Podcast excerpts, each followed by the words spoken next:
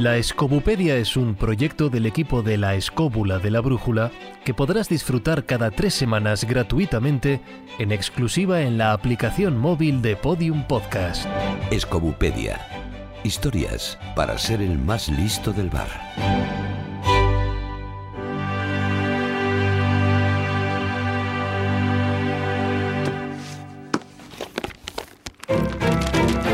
En el tomo de hoy, Joaquín Sorolla fue un pintor español nacido en Valencia el 27 de febrero de 1863 y fallecido en Cercedilla el 10 de agosto de 1923. Destaca por ser un artista prolífico, autor de más de 2.200 obras catalogadas. Su obra madura ha sido etiquetada como impresionista, postimpresionista y luminista. damos la palabra a Marcos Carrasco. Bueno, pues eh, tenemos aquí a nuestro genio valenciano, Joaquín Sorolla, maestro de muchos, eh, una guía a seguir. Y me llama mucho la atención porque es un pintor que incluso en Bellas Artes pues no se le ha tratado como era debido. Un pintor que durante mucho, muchísimo tiempo estuvo olvidado y al que no se le ha hecho justicia de, una forma, bueno, pues hasta relativamente eh, hace muy poco, ¿no? Y las claves de su éxito se, bueno, eh, se asientan en varios puntales que son su aprendizaje, el contacto con la fotografía, esa práctica inusitada que le hace ser maestro y esa uh, inclusión en los círculos sociales, también, también llevada, por cierto. Y su aprendizaje, eh, bueno, viene marcado por la cuestión de que Sorolla se queda huérfano a los dos años y es acogido por sus tíos. Eh, y de niño, pues como todos los genios que ya apuntan maneras, pues le encantaba dibujar y ya a muy temprana edad se le aprecian esas grandes dotes de, de, maestría para dibujar. Con 15 años, con 15 años, ¿eh? la precocidad más absoluta, ingresa en la Escuela de Bellas Artes de San Carlos y allí conoció a su compañero Antonio García del Castillo y atención a este hombre porque es el que le va a marcar su vida y le va a abrir las puertas de muchas cosas. Bueno, pues eh, García del Castillo es hijo de uno de los mejores fotógrafos de Valencia llamado Antonio Antonio García Peris. Eh, por aquella época eh, viaja a Madrid en 1882 y se empapa en el Museo del Prado de los grandes maestros, copiándolos, como Velázquez eh, y otros muchos. pero su inclusión definitiva en su técnica lo, hará, como ya hemos comentado antes, por su contacto con la, con la fotografía. Y este amigo de Bellas Artes, Antonio, le presenta a su padre, el fotógrafo Periz que le toma como aprendiz y le rehabilita un, le habilita un, una especie de cuartito eh, para que él trabaje allí y se convierte, bueno, pues en su mecenas, mecenas como pintor. Este fotógrafo, eh, bueno, pues mmm, dedicaba un montón de, de horas para hacer eh, lo que le llamábamos en aquel entonces las nuevas tecnologías, que claro, muchos artistas han tenido apoyo en las nuevas tecnologías de la época, como bueno, pues Goya fue el grabado, o Alberto Durero eh, también el grabado calcográfico, o anteriormente Durero fue la cámara oscura, etcétera. Pues a principios del siglo, la gran nueva tecnología que presidía nuestro siglo artístico era la fotografía, que estaba dando sus primeros pasos en una gran técnica. Eh, Sorolla, por tanto, ayudaba a Peris iluminando con acuarelas sus fotografías. Esto me, llama mucho la atención, puesto que las fotografías en principio de, de, o finales del siglo XIX, principios del siglo XX, era absolutamente en blanco y negro. No se había eh, bueno, pues, eh, descubierto la tecnología pues, para, para hacerlas a color todavía. Y bueno, todavía recordamos en los años 60, en los cines, cómo veíamos esas fotografías que eran iluminadas, eran fotografías en blanco y negro, pero con un color de las cuales, bueno, hay artistas contemporáneos que han hecho de eso mismo pues una técnica, una técnica como pueda ser ukelele, que era el iluminar las fotografías. Esto, de acuerdo, pues eh, ayudó enormemente a Sorolla porque esa formación de ver y manipular muchísimas fotografías pues eh, supuso un aprendizaje muy, muy, muy grande para él en cuanto a la composición de las imágenes, la luz, los encuadres, el claroscuro, la distribución del espacio. Y si miramos los cuadros eh, suyos detenidamente, esas composiciones son casi, casi fotográficas. Y como he comentado antes, la práctica hace la maestría. Y es decir, esta práctica la llevaba a sus extremos más eh, con un límite fuera de lo normal y un límite extraordinario. Era su autodisciplina. Esa entrega que le hizo, bueno, pues así, trabajar día a día, estar entregado absolutamente horas y horas a, esta, esta, disciplina, pues le hizo ser un, gran maestro. Soraya pintaba a todas horas con esa pasión que, bueno, pues caracteriza a estos genios. Y él seguía un poco la, huella de, Velázquez, que estaba impresa en su memoria de haberlo visto en el Museo del Prado. Pero aquí hay una gran diferencia. Eh, Velázquez no le dedicaba mucho tiempo a, la pintura y eh, estaba, bueno, pues su, su creación estaba ubicada pues más bien en interiores es famosa pues su indolencia, su, su, estado flemático como siempre. Sin embargo, Sorolla era todo lo contrario. Era un tío apasionado que le gustaba pintar horas y horas y esa autodisciplina, como ella ha comentado, pues le arrojó pues a, una gran maestría. Eh, Sorolla es presentado en sociedad por aquel entonces y esto es otro de los puntales que bueno pues atestigua su, su éxito y esto como vamos a ver eh, Soraya estuvo trabajando en este cuartito cedido por este fotógrafo hasta que se casó con la hija de este, es decir, con Clotilde. Pues aquí tenemos uno de los parangones con Velázquez, eh, bueno, más notorios, que es que al igual que Velázquez se casó con Juana Pacheco, la hija del maestro Francisco Pacheco, Sorolla se casó con Clotilde, hija de su mecenas. Y a partir de ahí, de esa gran similitud, pues todo viene sobre ruedas. Es decir, eh, bueno, pues el fotógrafo Peris le, presenta en su círculo de gente eh, pudiente, de gente adinerada, de personajes influyentes, e incluso él mismo hace una catalogación fotográfica de toda su obra, es decir, lo que hace es que mm, da, da eh, bueno, pues una, una difusión de la obra de Sorolla extraordinaria, ¿no?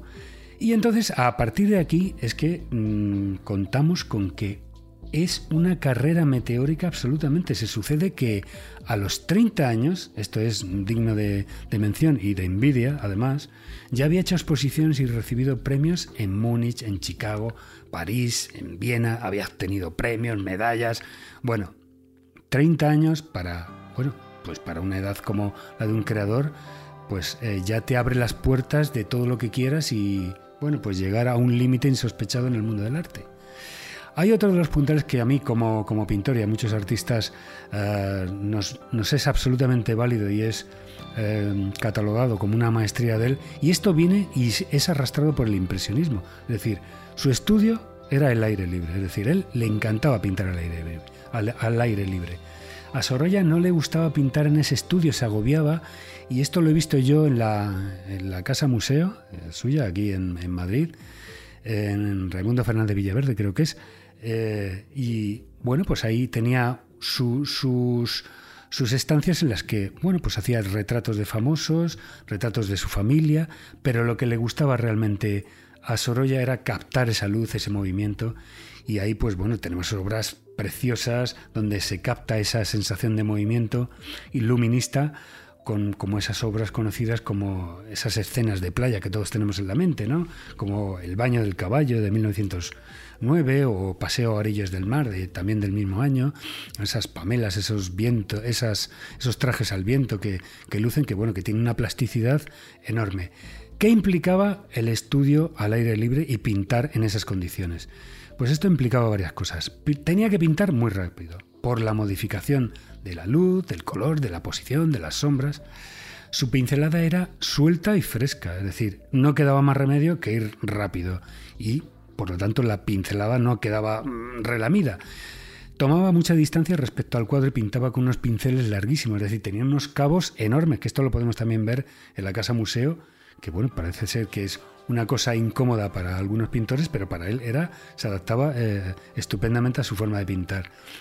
Y el aire libre para Sorolla suponía, pues eso, Muchas veces lo hemos visto en esas fotos vestido con su traje, con su gorrito de, paja, pero claro, estaba sometido al calor, al viento, a la luz cambiante. Y digo, bueno, pues él veía esto como una verdadera aventura y a la par pues era como, bueno, conjugaba una incomodidad, pero era el arte que él perseguía.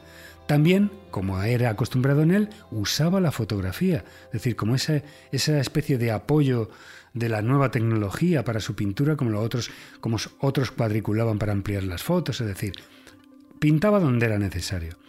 Y hay una especie de hito que se produce en su vida y es el encargo que le hace la Spanish Society, es decir, la Sociedad Hispánica de América. Y esta institución es, bueno, es eh, una barbaridad lo que hizo el magnate Archer Milton Huntington, que era un arqueólogo y bibliófilo hispanista, que era, bueno, un enamorado de España y quiso reunir allí toda una cantidad de obras impresionantes. Es decir, esto, esta fundación, bueno, esta sociedad está allí en Nueva York y su contenido tiene, bueno, está catalogado y pues con una cantidad de obras bueno, pues tremenda, ¿no? Tienen como más de 1200 obras entre grabados, esculturas, eh, libros, hay obras de Velázquez, Greco, Murillo, Rivera, Zurbarán, por citar algunos. Y en su biblioteca, esto es un detalle digno de mención, hay más de 15.000 volúmenes y cuenta con verdaderas joyas de, en su biblioteca,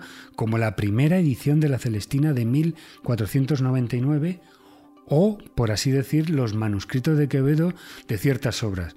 Bueno, Sorolla reciben en este encargo espectacular que es nada menos que pintar España. Bueno, vamos a ver, ¿cómo se pinta España? Pues esta este encargo monumental lo realiza entre 1913 y 1919. Y esa, esa especie de, encargo que, es, bueno, digamos que es como una especie de capilla sistina de, para un pintor español, la aborda, pero absolutamente entusiasmado. Son 14 paneles ensamblados de 3,5 metros de alto por 70 metros de ancho. Es espectacular. Aquí debía presentar, pues eso, todo el país. Entonces lo divide en secciones y eh, su misión era plasmar toda esa serie de personajes que en cada región, pues eran, bueno, pues simbólicos, ¿no? Eh, no utilizó apenas fotos en lo que son los trabajos previos. ¿Y qué hizo? Pues como tenía costumbre, ir allí a los sitios eh, a pintar personajes reales, animales, trajes regionales, y ahí hace como un, una, especie de, de, trabajo de recopilación en la que pues pinta pescadores, agricultores, escenas de las, de las procesiones de Semana Santa, romerías, etc. Bueno, pero con una plasticidad y un colorido estupendo. Sorolla es hoy ¿eh? un pintor muy, muy, muy cotizado y en la actualidad las cotizaciones en las subastas de los cuadros de Sorolla baten récord en todo el mundo. ¿eh? Y de lo que siempre se adolece en nuestro país que no valora a sus científicos, inventores, emprendedores de todo tipo y mucho más a los artistas. Pues esto le pasó a Sorolla, solo que cuando ya vienen reconocidos desde el extranjero es cuando ya empezamos a hacerles caso. ¿Qué pasó con Sorolla en esa, bueno, pues esa, eh, esa exposición antológica que todo el mundo pedía, ¿no? Pues pasaron 50 años desde su muerte en la que se hizo su primera exposición antológica. Digamos que Sorolla murió en 1923 y hasta 1963 no se le hizo una exposición al pintor. Y sabemos que pasó mucho tiempo en la que bueno pues era un, pintor absolutamente denostado pues llamado costumbrista eh, bueno que era un poco pues de un estilo como el impresionista que ya estaba pasado de moda. Bueno costumbristas también eran Zuloaga y Solana y ahí tienen su bueno pues su presencia en la historia del arte. Yo diría que como conclusión Sorolla tenía una genial capacidad de traducir lo que veía en pintura, que esto es muy difícil, es decir, la realidad que hay fuera de nuestros sentidos hay que saber traducirla y plasmarla de tres dimensiones en dos dimensiones. Y es en esto en lo que radica su gran aportación, en la forma de ver. Va más allá, que de Velázquez aportando pues esa luz exterior que hemos comentado antes, los modelos en movimiento y hay una especie de patrón que nos, em, que nos aboca de ser una pintura figurativa a verse como una cosa abstracta. ¿Por qué una cosa abstracta te aleja si se ve una cosa figurativa totalmente construida? Pues ese es ese acabado suelto y esa distancia con el, con el cuadro que él tan bien supo, supo bueno, pues representar. Es un artista que en vida disfrutó de su éxito, cosa que, bueno, pues pocos tienen, la verdad.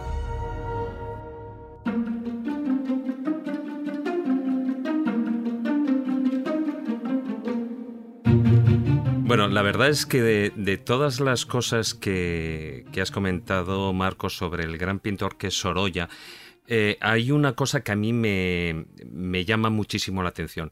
Por una parte, él tuvo bien claro desde niño que él quería ser pintor, aun cuando em, pues eso, el que hace de su mecenas, o sea, ese Antonio García Peris, eh, él es un fotógrafo.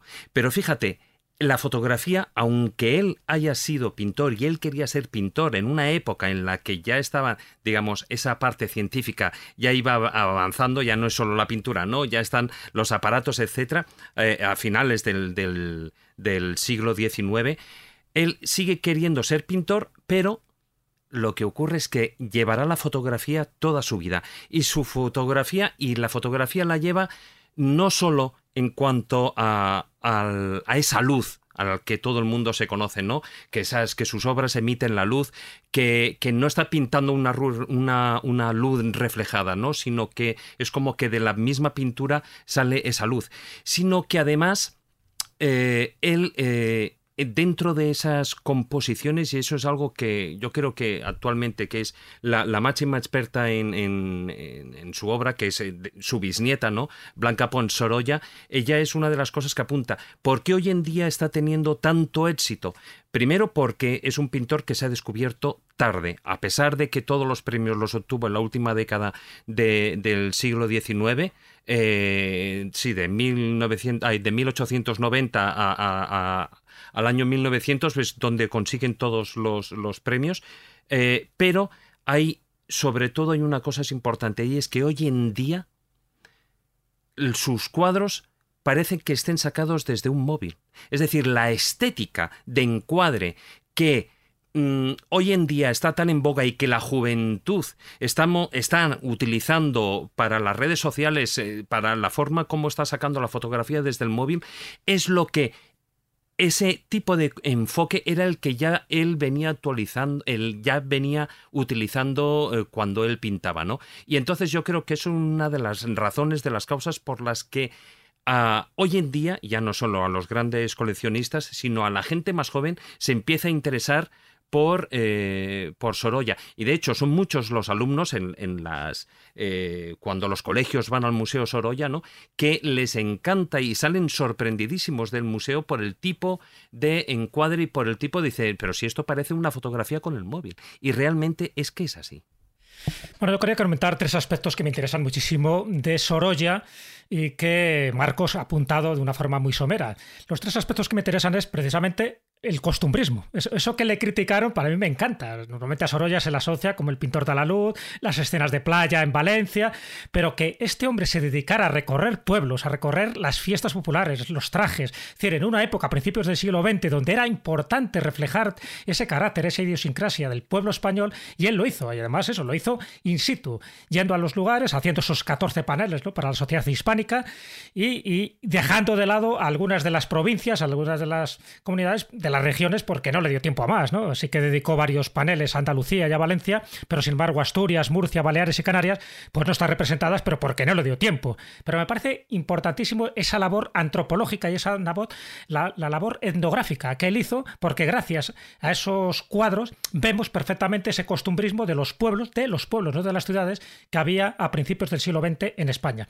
Lo otro me interesa esa relación de amor que tuvo tan intensa con Clotilde, que fue más que su musa, también fue su contable, es el que le llevaba todas las cuentas, los negocios, y me pareció genial, ¿no? Porque incluso hay toda una correspondencia increíble, ni más ni menos que 1174 cartas, donde se expresa ese amor, ese amor totalmente, bueno, pues eh, eh, más allá, ¿no? Más allá de lo que es una relación de pareja, es un amor pasional. Incluso en una de las cartas se dice, eres mi carne, mi vida y mi cerebro. Yo creo que esto indica bastante de que era su compañera de vida, su compañera de viaje y realmente su musa.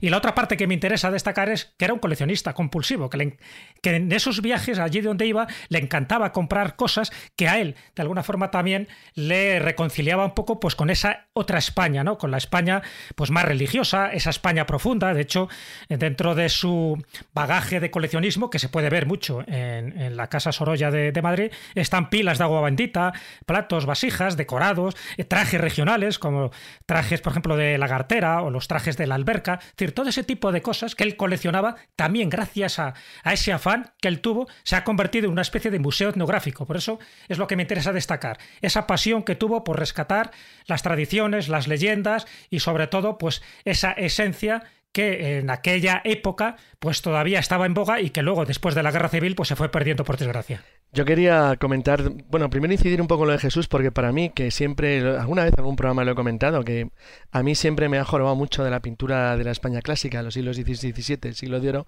que es una pintura principalmente religiosa, que te aburres y te hartas de ver, de ver santos, de ver pasajes bíblicos, pero no ves, no ves la vida, no ves la vida urbana, no ves familias, no ves gente, no ves, no ves casas, no ves parques, no ves ferias, no ves vida humana, que en cambio la, pintura holandesa, por ejemplo, de la misma época, está cargada de familias burguesas, de, ves, campesinos, ves, ves comercio, ves personas.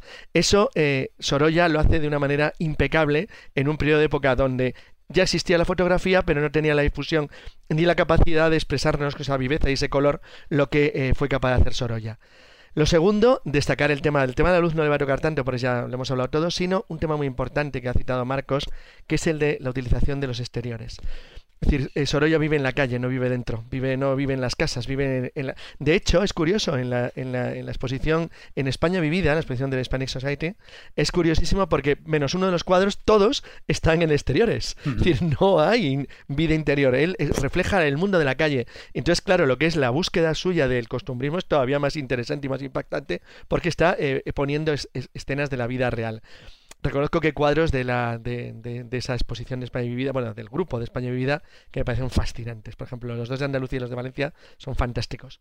Y luego la tercera, un tema muy importante, y es que en la parte que él hace otro tipo de retratos más intimistas, porque él también fue un gran retratista de personas conocidas, incluso de su propia familia, donde tiene algunos retratos realmente buenos, sigue un estilo muy particular que a mí me hace mucha gracia porque, igual que decía David lo de los, lo de los, los, fotografías que parecen sacadas de un móvil, a mí me recuerda un antecedente a algunos elementos del cómic.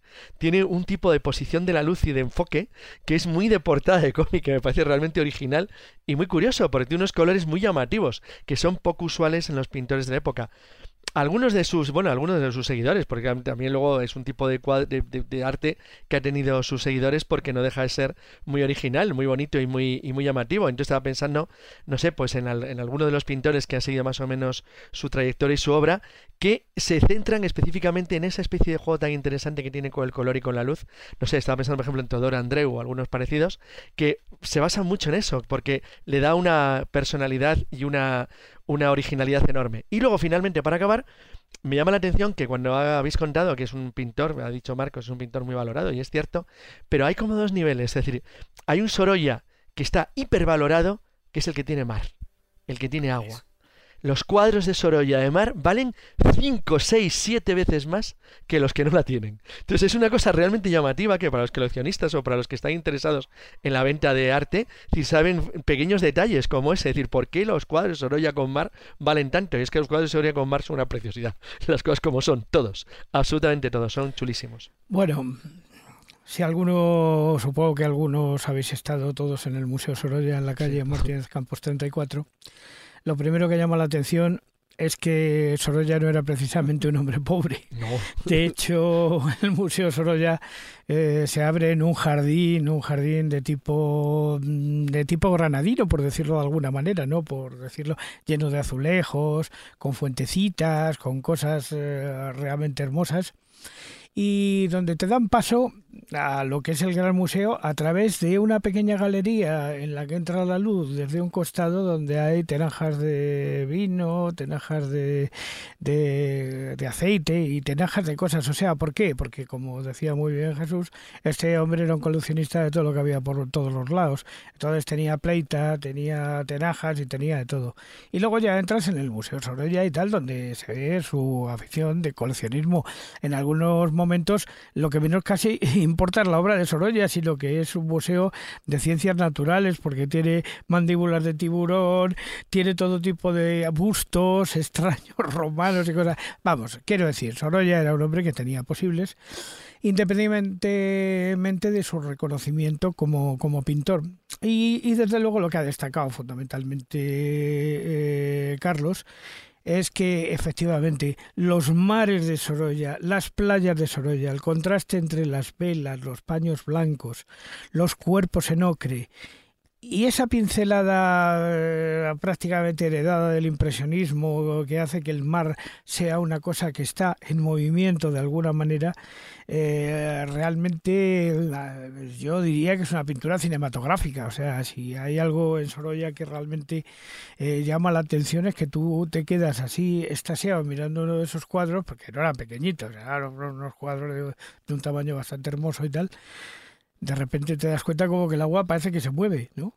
si te concentras mucho parece que se mueve porque está hecha en un contraste de, colores, de azules, índigos y blancos y, alguno cree por medio y tal, que realmente le da una capacidad a ese mar de estarse moviendo en ese momento y de estar acariciando los cuerpos de las personas que se están bañando. Hay un cuadro en concreto que se llama, y luego dicen que está caro el pescado, que es que vamos, es que lo estás viendo es que lo estás viendo, estás viendo ese hombre, ¿por qué está caro el pescado? Pues porque es muy difícil de coger.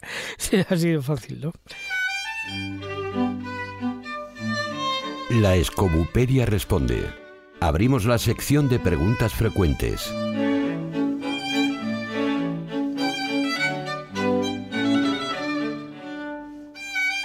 Para los escobuleros que estén escuchando este tomo de la Escobupedia y deseen profundizar en la obra de Sorolla, ¿qué títulos de cuadros deberíamos googlear para seguir conociendo su obra? Bueno, yo recomiendo uno que para mí tiene mucho significado y va más allá de lo que la gente ve en el cuadro. Me refiero al padre Jofre protegiendo a un loco. Es un cuadro de 1887, cuando él estaba en su etapa de Asís, pero que está indicando muchas cosas. Está indicando un acontecimiento histórico que ocurrió en 1409 con este fraile mercedario, que lo que está haciendo es un fraile mercedario valenciano que está protegiendo a un loco pues de que le apedreen, en fin, en aquella época pues se burlaban de todos aquellos que tenían esa, esa demencia. Y lo que hace él, junto con unos sermones que da en la iglesia en época, es crear el primer centro psiquiátrico del mundo, no solo de España. Es decir, se crea el Hospital de Locos Inocentes y Desamparados gracias a la intervención del padre Jofre y lo que hace Sorolla es representar ese momento en el que le está protegiendo a aquellas personas que estaban totalmente desvalidas y totalmente desprotegidas. Pues digo que el cuadro es algo más que una gran pintura.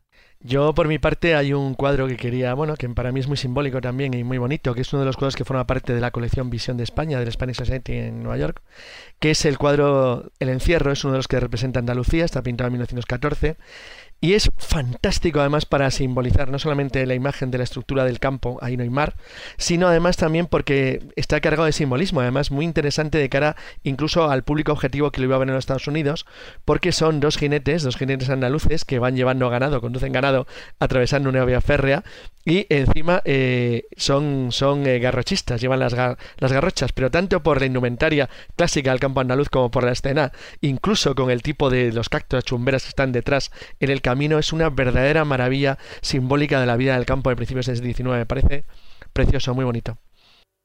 Bueno, yo voy a recomendar uno que me, me, enamora especialmente y es uno de los cuadros de la Spanish Society mm. y se llama La pesca del atún. Pero es que ahí, uh, precisamente es es espectacular porque es, todo ese ajetreo de los pescadores eh, arrastrando con sus ganchos a, esos lomos brillantes de, los, de los, atunes eh, ya muertos, etcétera, y todo ocurre debajo de un toldo en que esa luz incide sobre los marineros y esa luz que le saca las cosas. Y luego allá al fondo está lo que comentaba Juan Ignacio, esos brillos del mar que yo nunca he visto este brillo marino también pintado. Es decir, recomiendo, recomiendo este cuadro, La pesca del atún de Joaquín Sorolla de la Spanish Society. Hombre, todos son una maravilla, pero a mí el que me gusta es cosiendo la vela vamos a ver, tres mujeres eh, que tienen una vela y eh, con sus agujas y con el hilo eh, la están reparando después de que haya vuelto su marido de pescar.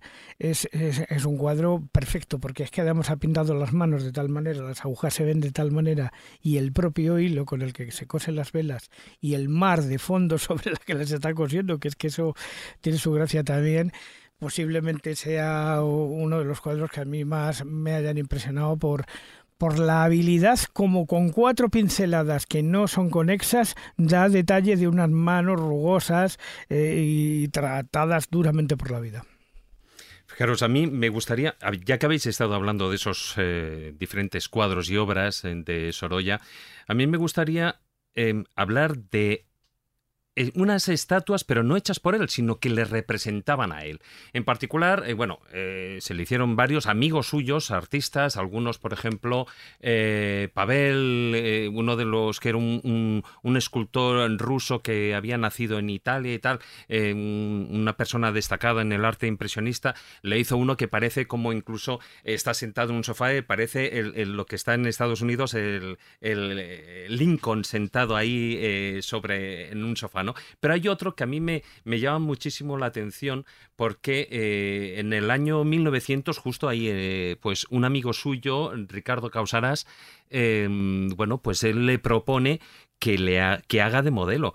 Y ni corte ni perezoso lo que dice sí, él deja su obra y durante un mes, bueno, él se traslada a casa del pintor del amigo suyo y durante 21 días él posa para, para que pueda hacer esa, mm, esa obra, ¿no? Una obra que además, en lugar de una cosa, al final acaba haciendo dos. Una es el, el entero y por otra parte otro lo que era su mano, la mano con la que él pintaba. Y eh, bueno, pues en Ricardo Causarás él tarda 21 días en hacer eso, que además, bueno, lo hace, la mano la hace en terracota, ¿no?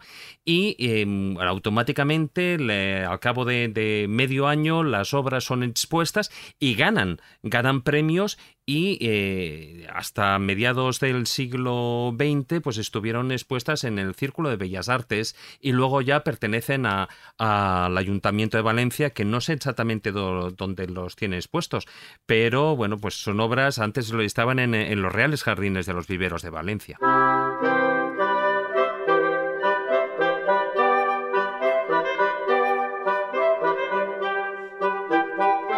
En el próximo tomo conoceremos quiénes fueron los Anasazis. Gracias por consultar la Escobupedia. En tres semanas pondremos un nuevo tomo a su disposición.